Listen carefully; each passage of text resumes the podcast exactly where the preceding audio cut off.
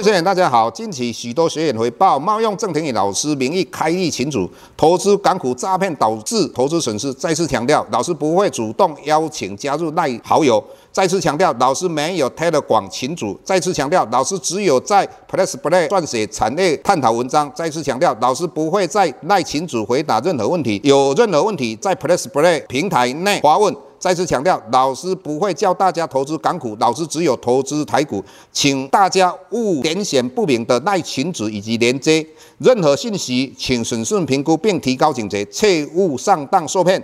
郑重呼吁，请勿盗用郑庭宇老师本人名义发文，冒用他人名义发文，以触犯伪造文书罪，请勿以身试法。接下来本周影片开始，各位大家好，又到我们本周解大盘的一个时间。那上周我们看到。台股连续三根黑 K 线，而且量缩。你目前来讲，台股只是已经跌破季线，季线往下弯是一个空头走势。那其实投资人也不要太担忧。那我们下个礼拜四个重点，第一个重点就是台股是不是量会出来，这个重点。第二个重点的话，我们观察美股两档股票，第一档就是苹果。那苹果的话，从上一个波段最高来到一百九十八块。跌到一百七十二之后的话，这个波段也就是在星期二晚上来到一百八十九。那之后，因为中国大陆对于他们的工人员禁止用苹果的手机。那事实上，各位去思考一个问题：苹果一年里面卖了一亿只的手机，那中国大陆的工人员大概几百万人，而且几百万人当中，也不见得大部分的人都用苹果。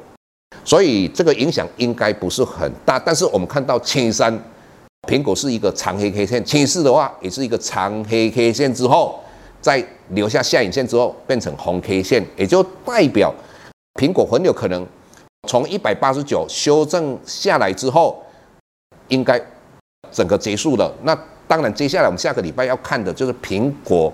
要发表新机嘛？那这个是不是会让苹果的股价也就突破一百八十九这个波段的新高？我个人认为非常有机会。那第二个，我们看到 NVIDIA，NVIDIA 最近的股市相对也比较弱势一点。那当然传出来说，他们的董事长卖了一点点的股票。那事实上，呃，NVIDIA 他们是实施库藏股的。那一般来讲，美国会实施库藏股的公司，整体来讲，它获利非常好。以前苹果最喜欢实施库藏股嘛，所以。它是库藏股的状况之下的话，我个人 NVIDIA 应该也是只是一个修正。如果这两档个股的话啊，下个礼拜有机会往上涨的状况之下，那当然这个就会带动台股高科技以及半导体往上攻击，那这个应该就可以化解以目前台股量缩以及跌破季线的一个危机。那第三个，我们当然谈到中国大陆嘛，那老师一直跟各位谈到了中国大陆的。金融商品尽量不要去买。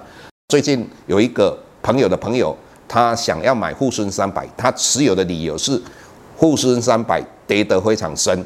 那我们过去都讲到，股市只要跌的够深就是最大利多。但是各位你要知道，中国大陆它是一个结构性的一个改变。如果说它没有结构性的改变的话，当然现在去投资大陆的股市或是相关的产产品，应该是一个非常好的时机。但是以目前来讲，老师认为中国大陆的任何金融商品不要碰。那当然，在这种状况之下的话，人民币诶一直在贬值。那人民币会不会继续贬值下去？老师认为它会继续贬值下去。当然，它也会影响到台币嘛。所以台币如果能够相对稳定的话，那台股相对就有机会。那第四个我们要谈到的就是外资在期货里面的净空单。那在上个礼拜一大概有八千多口，那礼拜三、礼拜四大概补了将近四千口。那以目前来讲，净空单大概有三千多口。也就是说，我们为什么看到礼拜三、礼拜四、礼拜五台股会三个黑黑线？老师的看法是。应该是外资在其后的净空单要回补，所以在这种状况之下，才会造成这三根的黑黑线。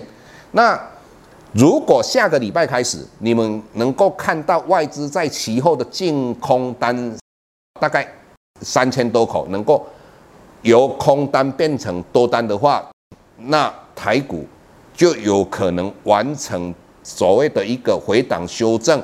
那当然，老师认为。台股跟美股今年第四季，也就是说很有可能在九月中旬或下旬甚至于十月初应该有一波行情。那至于一波行情的话，当然我们就要去找产业嘛，哪些产业它第四季它的营收将有机会大幅度的成长或者创新高的。那当然这个就是在我们的平台里面，我们会跟投资朋友们分享。所以各位如果要知道啊哪些产业是我们的重点，那你可以订阅我们的平台。谢谢各位。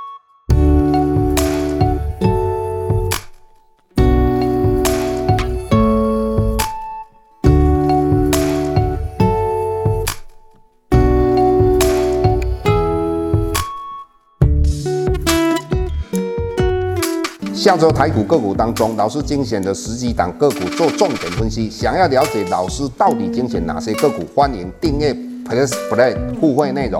下周见。